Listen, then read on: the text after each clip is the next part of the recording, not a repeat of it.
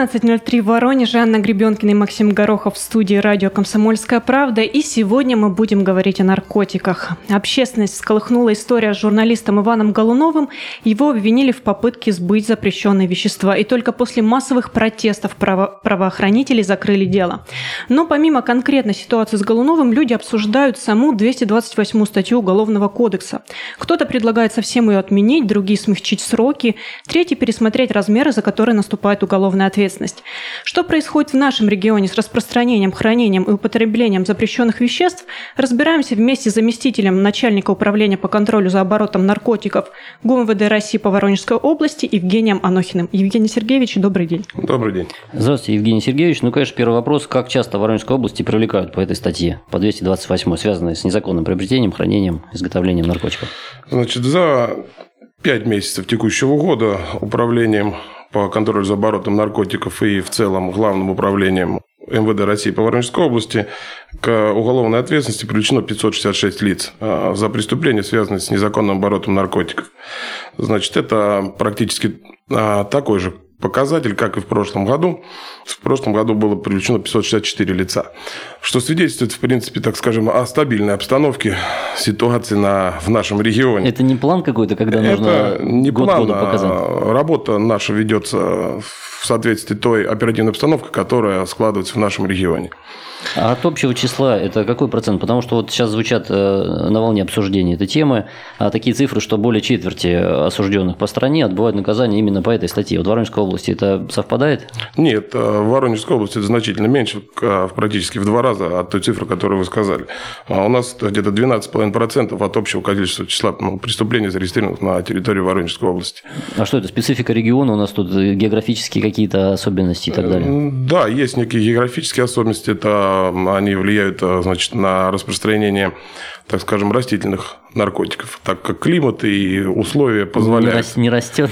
Нет, наоборот, позволяет выращивать э, данные виды. Это, так скажем, конопля, из которой изготавливают наркотические средства, марихуана. То есть довольно жаркий регион. Это должно быть больше, наоборот, чем где-нибудь так, там на Колыме. э, Так его и больше из всего вида, так скажем. А, процентном соотношении с другим видом. Да. Ну и плюс развитая инфраструктура, имеется в виду на дороге. Через нас проходит М4, который идет Транзит на транзит, да. А Через нас проходит а, Каспий, который идет в Астрахань. Соответственно, транзит идет через нас. А Вот в этом году, буквально значит, за 5 месяцев, а в результате работы э, всех служб, а, значит, это ГИБДД, на постах было задержано более 10 человек, у которых изъято было более 10 килограмм наркотических средств, которые везли в различные регионы транзитом через а, Воронежскую область. То есть это уже были курьеры целенаправленно пойманные, не Да. не случайная выборка какая, да, с малыми дозами? Нет, там а, изымались у каждых там более килограмма. Евгений Сергеевич, а как в целом употребление наркотиков, наркопреступность влияет на количество преступлений? Вот часто же наркоманов задерживают за кражи. Да, бывает и такое, что как бы это такая у нас, наверное, проблема не только в Воронежской области. А лица, которые задерживаются именно за хранение наркотических средств, это все же остаются те лица, которые а, потребители данных наркотиков. Соответственно, чтобы приобрести этот наркотик, они зачастую совершают а, общеуголовные преступления, то есть, ну, простым языком говоря, кража, чтобы... Ну, здесь и грабежи тоже, телефон у кого-нибудь отжать в подворотне, извините, и разбой, наверное, здесь тоже Но, присутствует. э, так скажем, это а, не основной источник дохода данных а, лиц. В основном кражи.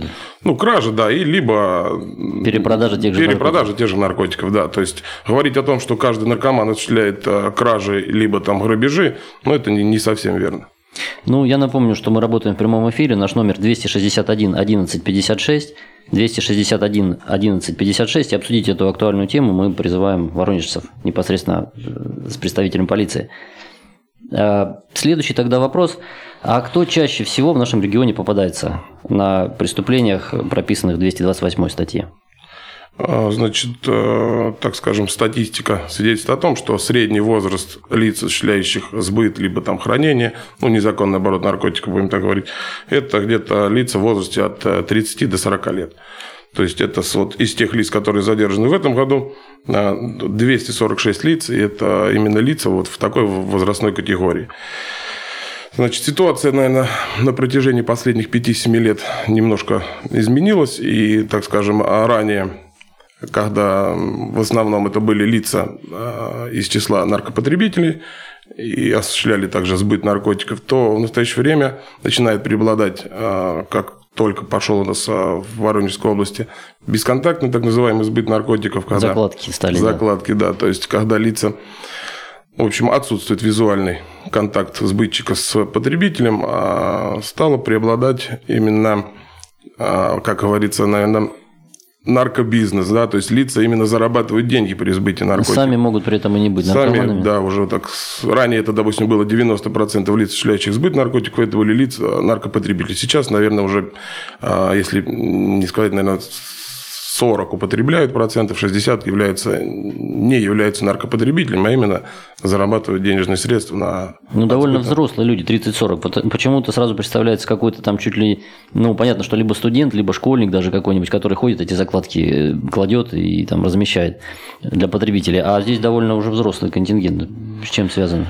Ну, связано все же с тем, что основными, так скажем, а, вот э, сбытчиками это являются лица без источника дохода и пытаются заработать деньги просто на какое-то а, житье и так далее. А, потому что ну, в их понимании это очень быстрый заработок Взял эту закладку, пошел где-то разложил в городе, сразу получил деньги. То есть, потратив там несколько часов в день, а заработав там 2-3 тысячи. Ну, о закладках мы сейчас еще поговорим, а все-таки хочется вернуться к 228 именно статье, да, которая касается хранения, э, хранения там, изготовления, перевозки без сбыта пока. Да? Вот э, речь идет вот в дискуссии общественно развернувшейся о том, что необходимо, как считают некоторые, увеличить минимальную разрешенную дозу. Другие говорят, что это приведет к фактически к легализации э, наркотиков в стране. Вы э, как относитесь? Э, я как сотрудник полиции, непосредственно занимающийся незаконным оборотом, а действую в соответствии с законодательством нашей федерации. То есть э, МВД России является органом исполнительной власти. То есть, если законодателем там, Государственной Думы будет принято решение об увеличении или снижении, соответственно, будем э, работать в рамках действия законодательства. Какой будет размер, от такого мы будем отталкиваться. Но вот длительное время работаю в этой, так скажем, сфере на протяжении всего времени, сколько я помню, только ужесточалась уголовная ответственность за незаконный оборот наркотиков, потому что зло, которое приносит наркотики, ну, как бы очень значительно. Но в какой-то момент же разрешили иметь э, дозу разовую, например, да, чтобы человек мог э, не нести ответственность, если у него поймали с минимальным каким-то количеством? Ну, минимальное количество, оно все указано в постановлении правительства. А, то есть, минимальное количество, вот то, которое на данный момент указано в постановлении правительства, но она не разовая доза. А мы можем, кстати, эти цифры как-то привести, э, не вдаваясь в рекламу, так скажем, но вообще о каких э, показателях идет речь? Ну, вот я там очень большой список утвержденный постановлением правительства. Ну, какие-то наиболее ходовые позиции, так скажем. Допустим, наркотическое средство марихуана, там 6 грамм. То есть, от э, данной цифры наступает уголовная ответственность если у лица будет обнаружено. А если там героин, например, или что-то синтетическое? Героин 0,5 грамма. Это уже больше разовый получается, да? Да, где-то средняя разовая доза для, так скажем, среднего рядового наркомана где-то там 0,2 грамма. Евгений Сергеевич, уже касались сбыта. Ну вот можем назвать число таких преступлений у нас в регионе? Число сбытов? Да, э, да конечно, есть такая цифра. Э, значит, за 5 месяцев э, Сейчас я вам скажу. Значит, более, наверное, 900 преступлений. То есть это больше, чем э, хранение, э, перевозка да. и так далее. Там было 566, здесь более 900. Почти в два раза больше, да? Да. Ну, правильно я понимаю, что вот такой некий социальный портрет типичного наркоторговца мы уже обрисовали с вами, да? да? Не, не работающий, среднего возраста человек. Так точно. Э, что сейчас обычно продают? Потому что картина ведь тоже меняется с годами. Если раньше было, наверное, больше все-таки э, растительных классических каких-то наркотиков, то сейчас пошла синтетика. Э, везде мы слышим да, об этом. Да. И вот как у нас складывается вот этот вот ассортимент на территории региона именно? Ну, вот за пять месяцев всего главным управлением из незаконного оборота изъято около 70 килограмм наркотических средств. Значит, раскладка следующая. Из 70 килограмм как я уже и говорил, это, наверное, около 30 килограмм это растительные наркотические средства марихуана, значит, 17 килограмм синтетических наркотиков, это вот, так скажем, соли, 3,5 килограмма героина, 4, там, ну, почти 5 килограмм гашиша и где-то около, наверное, тоже 4 килограмм амфетамина, то есть, так скажем, клубного наркотика. Ну, вот эта доля, видимо, синтетики, она увеличивается Увеличится с, годами, с каждым годом, да. То есть, э, в принципе, оперативная обстановка, ситуация в Воронежской области, она претерпевает каждый год какое-то изменение. То есть э, одни наркотики замещаются другими. Ну, экзотические какие-то вещества появляются, можем что-то назвать? Вчера еще не было, а сегодня попалось. уже, да, появилось. Ну, в данный момент вот, ну, нет таких веществ. То есть, вот как в целом по стране, так и в Воронежской области. То есть, экзотических каких-то там есть. И вот э, единичный факт изъятия на наркотических средств кокаин, но это единичный факт. И какой-то популярностью в Воронежской области он не пользуется в связи с дороговизной. И... Отсутствует платежеспособный спрос, да, как да, сказали бы да. в экономических терминах. изымается это Москва, Санкт-Петербург. Напомню, сегодня мы обсуждаем наркоситуацию в Воронежской области вместе с представителем ГУМВД России по Воронежской области Евгением Анохиным. Напомню, номер нашего прямого эфира 261 11 56. Если вам есть что рассказать или что-то спросить, звоните. Мы адресуем вопрос нашему гостю. На этом мы сейчас прервемся и после небольшой паузы продолжим наш разговор.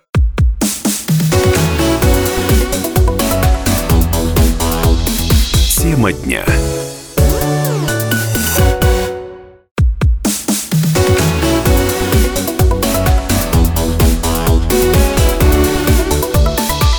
Тема дня.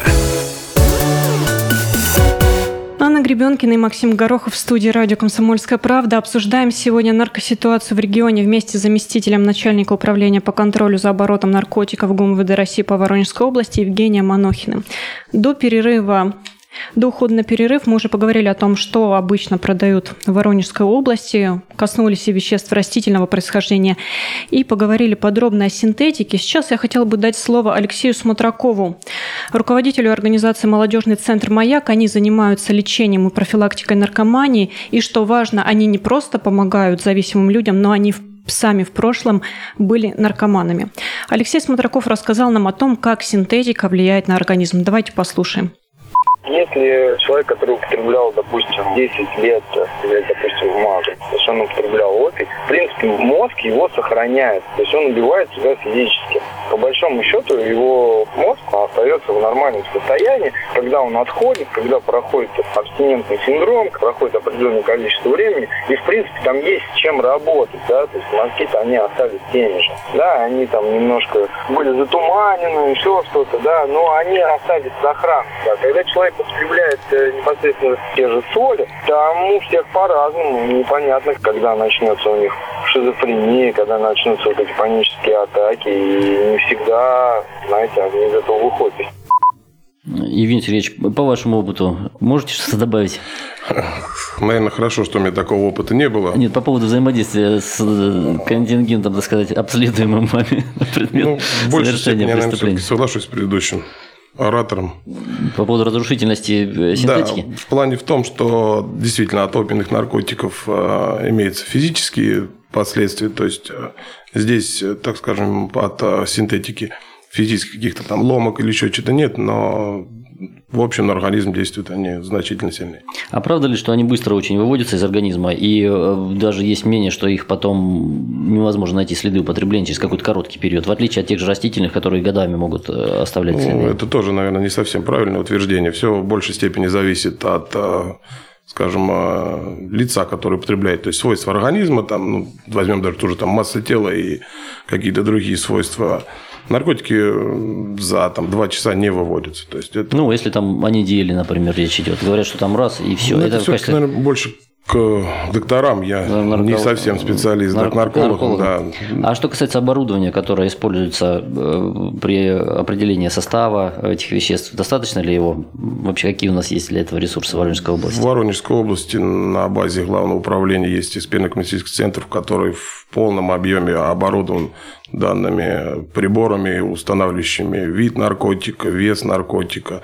То есть все это оборудование лицензировано, все значит, в соответствии с действием. Это как в главном управлении, так и есть в территориальных органах такое оборудование, которое позволяет незамедлительно проводить исследования веществ, изымаемых у лиц там, или... Ну, это современная техника, она поспевает за технологиями, которые в фармацевтической вот этой промышленности, в кавычках возьмем, ее используются. Да, в полной мере здесь в этом направлении проблем нет никаких. А вот та проблема, что э, меняется постоянно состав этих веществ, и их сложно классифицировать как наркотик из-за этого. Э, что об этом скажете? Насколько можно... По этой проблеме тоже работа ведется, но она ведется законодателями, законодателями да, Министерством внутренних дел. Но насколько мне известно, то есть как бы проблем тоже нету. То есть ранее, допустим, а, там 5-7 лет назад, когда там в бытность Федеральной службы контроля за оборотом наркотиков, а, для того, чтобы внести новый препарат в список,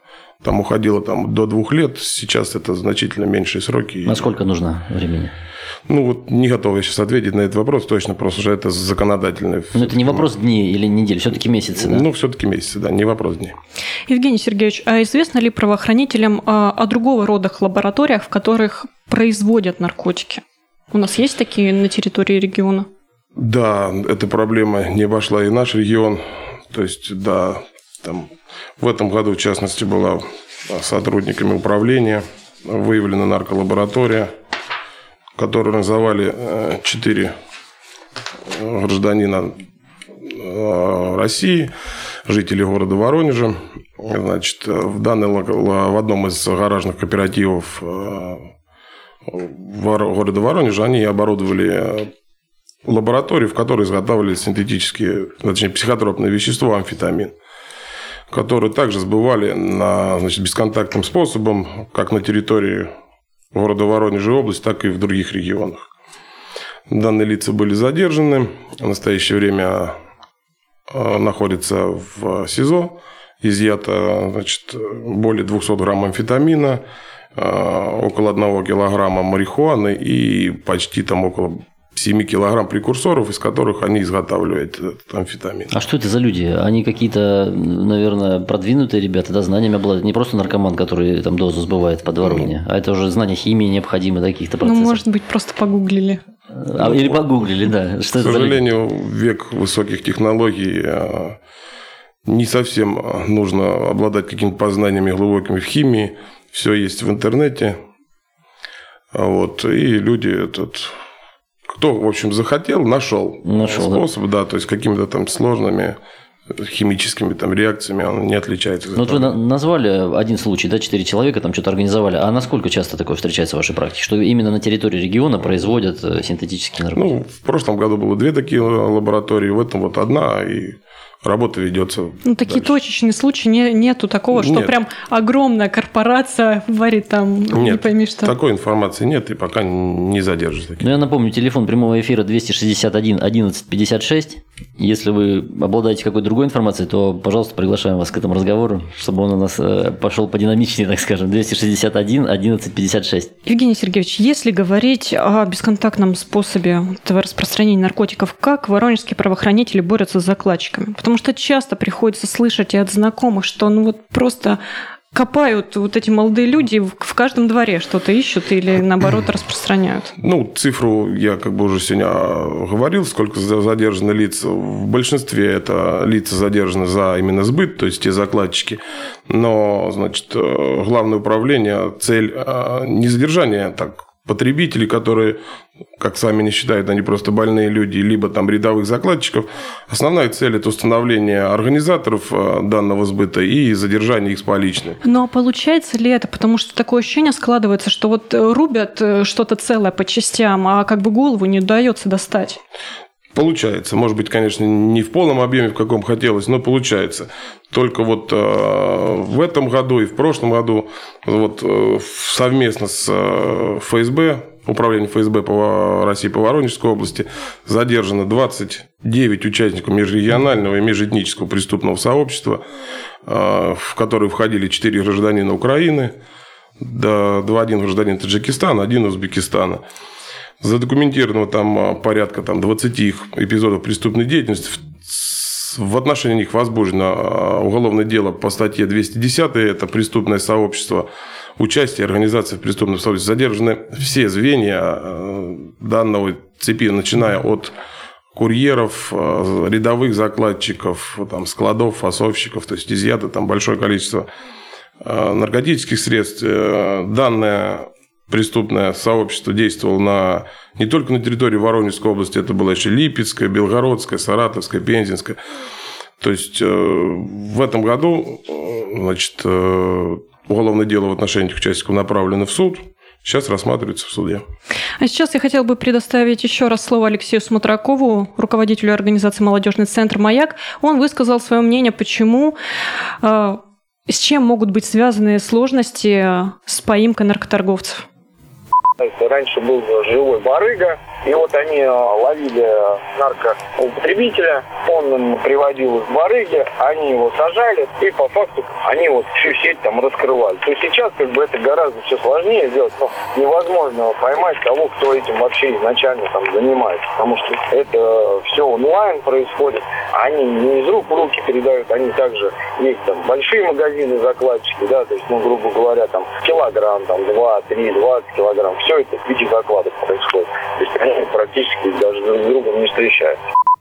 Евгений Сергеевич, а имеют ли право полицейские, например, вот у тех же мелких закладчиков взять и проверить телефон, да, э, выйти там в Телеграм, где он э, в этих чатах получает информацию и так далее. Мы слышали, ну или заставить показать, да, содержимое Мы телефона. слышали от наших собеседников, что это распространенная практика. Вот э, как часто это используется, во-первых? А, значит, практика это может быть а, насчет распространенной, я не соглашусь с вами. А посмотреть телефон и, так скажем, посмотреть переписку, это защищено Конституцией Российской Федерации. И разрешение на тайну переписки, чтобы посмотреть, может дать только судья. Поэтому либо эту переписку можно посмотреть в рамках возбужденного уголовного дела. То есть, если лицо задерживается уже по подозрению в совершении какого-то преступления, то тогда эту переписку можно посмотреть.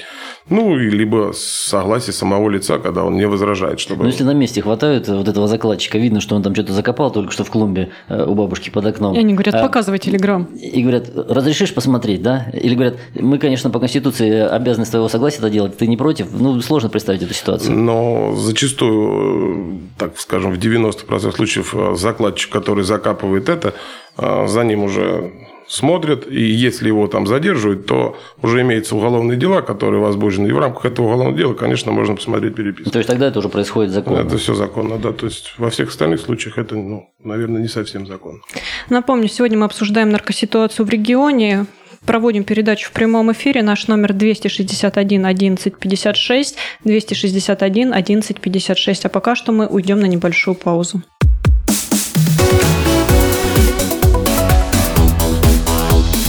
Тема дня.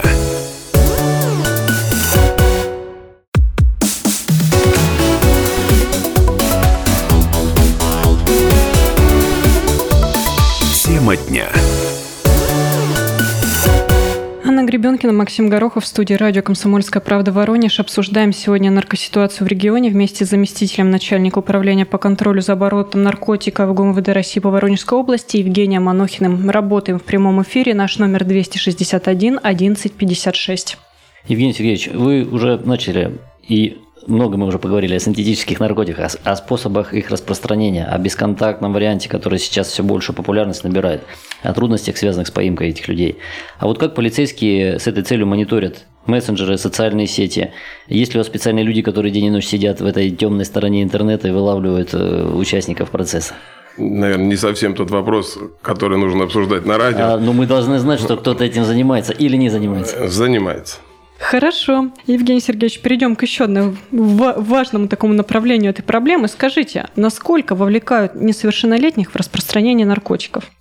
Есть и такая проблема в нашем регионе. За значит, 5 месяцев э, к уголовной ответственности привлечено 13 лиц э, с числа несовершеннолетних. И что больше всего пугает, это 11 из них за сбыт наркотиков, то есть не за хранение. К сожалению, Дети также привлекаются к этому, но, наверное, практически в 100% случаев э, дети все эти из неблагополучных семей или неполных семей, чтобы там не просить у мамы с папы каких-то денег, э, и, или их просто нет у родителей, идут и занимаются вот этим вот плохим делом сбыт наркотиков, то есть закладчики. А нет здесь, наоборот, э, какой-нибудь такой продвинутой молодежи, еще школьники, которые, которым еще нет 18, но которые знают о способах, которые почитали в интернете, сколько можно заработать, с кем списаться в тех же э, мессенджерах и чатах. Ну, в любом случае устройство... такая золотая молодежь юная. Закладчиком. А золотой молодежи из этих лиц нет. То есть, это все из неполных или неблагополучных семей. То есть, телефоны сейчас с- которые могут э, поддерживать мессенджеры, там, телеграммы и все остальные контакты, э, можно приобрести очень недорого, там, от трех, наверное, тысяч рублей. Поэтому уголовная ответственность вообще как бы у нас по статьям, связанным с незаконным оборотом наркотиков, предусмотрено 16 лет. То есть есть там э, ряд статей, по которым э, с 14 лет, э, по статьям с незаконным оборотом наркотиков а уголовная ответственность 16 лет. То есть тут ничего не поделаешь. Если ему еще нет 16, хоть два дня осталось. Да, он, э, были и такие случаи в этом году. То есть, был задержан, так скажем, наверное, мальчик, которому было еще 15 лет. э, Уголовное дело в отношении него было прекращено. И что приходится делать? Связать его, чтобы он еще год не, не, не использовал? Ничего, лекарства? идет дальше. Ни в коем случае с ними проводится работа как э, подразделение по делам несовершеннолетних, э, ставится на учет и то есть данные лица, ну, дети не забывают про них, работают постоянно сотрудники полиции. Евгений Сергеевич, часто очень ходят школьные страшилки, мол, кто-то там раздает детям жвачки, которые содержат наркотики, вот пожевал, подсел. Вообще такое бывает? И насколько в школах сейчас распространены наркотики? В Воронежской области э, таких фактов а, с жвачками э, не было, и я думаю, это больше какие-то байки. Ну, Страшилки ходят. страшилки, да. Родители их пересылают друг Да. другу в родительских чатах. Я сам читал, переживал. И вот Страшилки ходят, их кто где-то там какие-то иглы оставляет, но э, это, наверное, все-таки из области страшилок. А вообще в школах бывают факты, когда в школах кто-то что-то продает? В текущем году и в прошлом году, насколько я помню, фактов э, сбыта или там хранения в школах не было. А употребление? Ну, в школах также не было. Тоже То есть, и, ну, отфиксировать, что это было в школе именно, во-первых, сложно. То есть, э, Ну, Может, быть, где-то на соседней улице. Работа, я знаю, ведется, м, значит, департамент образования совместно с главным управлением, то есть проводится тестирование школьников на предмет Ну, это добровольное тестирование. добровольное, да, тестирование на предмет э, употребления наркотических средств. Это как имеется в виду э, анализы и проходят тесты э, в виде психологических. А насколько вообще соглашаются? Родители ведь э, поголовно против этого тестирования, потому что ну, дополнительный риск какой-то, да, клеймо какое-то на ребенке, не дай бог, поставит этот тест. Мало ли кто что-нибудь ошибется, либо правду выявит. А Лучше не знать. Сколько вообще людей соглашается на тестирование? Ну, цифру я сейчас не скажу, но... Мне кажется, это какие-то единицы процентов просто. И даже если Родители, которые уверены в своем ребенке, там правильные моменты воспитали его и изложили в голову, я думаю, а, противиться тестированию... Тем более нечего проверять, Не если правильно воспитали. Если неправильно, то тоже сомнения возникает. да. Вот. А, Ну, все-таки хочется вернуться к вопросу плана. Э, Мы начали этот разговор с истории Ивана Голунова, э, с того всплеска общественной активности по защите его от э, произвола правоохранительных органов. Как выяснилось, там не все было чисто, сейчас с этим разбираются. И э, от ваших коллег мне уже приходилось слышать, что сейчас у полиции нет плана по преступлениям, что нет палочной системы. Ну, во всяком случае, по какому-то там кругу важных э, преступлений, которые всегда на слуху. Вот есть ли они в наркотической сфере, э, в антинаркотической сфере, или их нет? Нет, никаких Вот. палочной системы и какого-то плана а, в наркотической, так как вы сказали, системе нет. То есть а, Наркотическая тогда управле- есть. управление по контролю за оборотом наркотиков, ну и в целом главное управление в сфере незаконного оборота работает, только а, отталкивается от той оперативной обстановки и ситуации, которая складывается в регионе. То есть, если это какой-то идет а, всплеск а, там, а, сбыта и хранения, ну, то есть оборота наркотических средств, соответственно, мы принимаем меры и Соответственно, по- по- получается большее количество там, выявленных или там преступлений. А если в следующем году, вот вы за эти же 5 месяцев не 566 человек за незаконное хранение, и приобретение, А изготовление, 700. А нет, а 300, например, и не 900 за сбыт, а 500, например. А Начальство вам что скажет? Плохо работаете, мало нашли. Не может быть, чтобы половина уменьшилась нарко... Мы вместе с начальством порадуемся этому, что на территории Воронежской области сбытчиков э, и вообще лиц, причастных к незаконному обороту наркотиков, уменьшилось. Евгений Сергеевич, а можете рассказать, как в МВД настроена система противодействия коррупции именно вот в плане наркопреступлений? Ну, сфера такая очень благодатная. Э, Значит, э, множество есть нормативно-правовых актов, которые... Ну, давайте вкратце самое основное расскажем.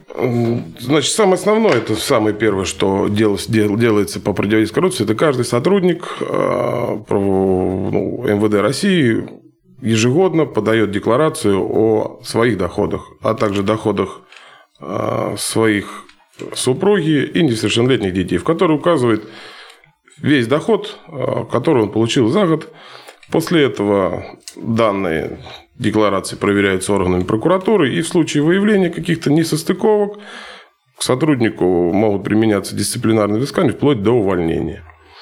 Ну, а, так скажем, в быту с каждым сотрудником на регулярной основе проводятся занятия, беседы а, на тему антикоррупционных направленностей. Значит, э, в, значит, за всю бытность управления э, фактов каких-то коррупционной направленности в Воронежской области зафиксировано не было. Э, сотрудники наши работают в соответствии с действующим законодательством и каких-то коррупционных проявлений не зафиксировано. Вы таким ответом сейчас практически лишаете меня возможности задать следующий вопрос. Были ли у нас в области случаи, когда сотрудников полиции уличали в том, что они подбросили кому-то наркотики? Ну, я о таких фактах не знаю. Таких случаев не было. Потому что, судя по всему, в практике московской полиции мы скоро э, поймем, да, были эти факты или нет, с большой вероятностью все-таки были, да, сейчас еще предстоит разбираться, но тот ход событий, который мы наблюдаем, об этом говорит. А, хорошо. Есть также мнение, что полиции, в принципе, невыгодно побеждать наркоторговлю. То есть, если не будет с чем бороться, да, не будет возможности, опять же, ну, мы уже выяснили, что планов нет, но все равно показывать какой-то результат, за который, собственно, мы и ценим полицию, которая оберегает общество от всякого произвола, беззакония и так далее. Не должно быть таких опасений. А, это будет очень хорошо, когда мы поборем ее, но если быть реалистом... Придется управление ваше распустить тогда. Я готов уйти на пенсию, потому что нарко... наркотики губят наших детей. И все мы прекрасно понимаем, а побороть, наверное, нам не получится, потому что здесь легкие деньги. Пока люди будут хотеть заработать быстро и много, мы ее вряд ли поборем до конца. Ну вот все-таки эти все разговоры, они ведь не на пустом месте возникают, да, и тот повод, который сейчас сколыхнул общество, он потому и всколыхнул настолько сильно, потому что это отражение типической какой-то ситуации, да, когда в одном факте мы видим целое явление, с которым многие сталкиваются. И вот э, возникает некое такое противостояние. Вы говорите, нет такой проблемы, а общество говорит, есть такая проблема, проблема. И в то же время от того, как это общество контактирует с полицией, зависит успешность ее действий. Вот как вы, как вы относитесь к этой ситуации, вот этого нагнетания и фактически такого противостояния в каких-то важных моментах? Да я не вижу пока никакого противостояния. Это единичный факт, э, по которому сейчас э, проводится проверка там, с соответствующими органами. Вот, и как бы еще говорить о том, что там что-то было или не было, то есть это сделает выводы соответствующие органы. И какого-то нагнетания нет, Хорошо, Евгений Сергеевич, если воронежцы, вот, не знаю, за- заметили подозрительного человека, думают, что он наркоман или там кто-то торгует, давайте назовем номера, адреса, куда могут обратиться граждане. А, значит, есть а, телефоны доверия, они размещены на сайте а, МВД России по Воронежской области. Все телефоны доверия работают круглосуточно. Э, значит, на который можно будет звонить, и незамедлительно будут э, реагировать э, сотрудники нашего управления, либо сотрудники, которые находятся в территориальных отделах, также по работающей по линии законного оборота наркотиков. А много вообще обращений поступает сейчас от горожан, от воронежцев? Да, обращений много. В большинстве случаев, конечно, они там не до конца подтверждаются, но на, по каждому обращению, по каждой жалобе там, или даже информации просто главное управление реагирует и отрабатывает ее и устанавливает действительность и задерживает лица, если это подтверждается. На этом наш эфир подошел к концу. Напомню, сегодня мы говорили о том, что происходит в нашем регионе с распространением, хранением и употреблением наркотиков. У нас в гостях был заместитель начальника управления по контролю за оборотом наркотиков ГУМВД России по Воронежской области Евгений Анохин. Программу для вас вели Анна Гребенкина и Максим Горохов. До свидания. До новых встреч.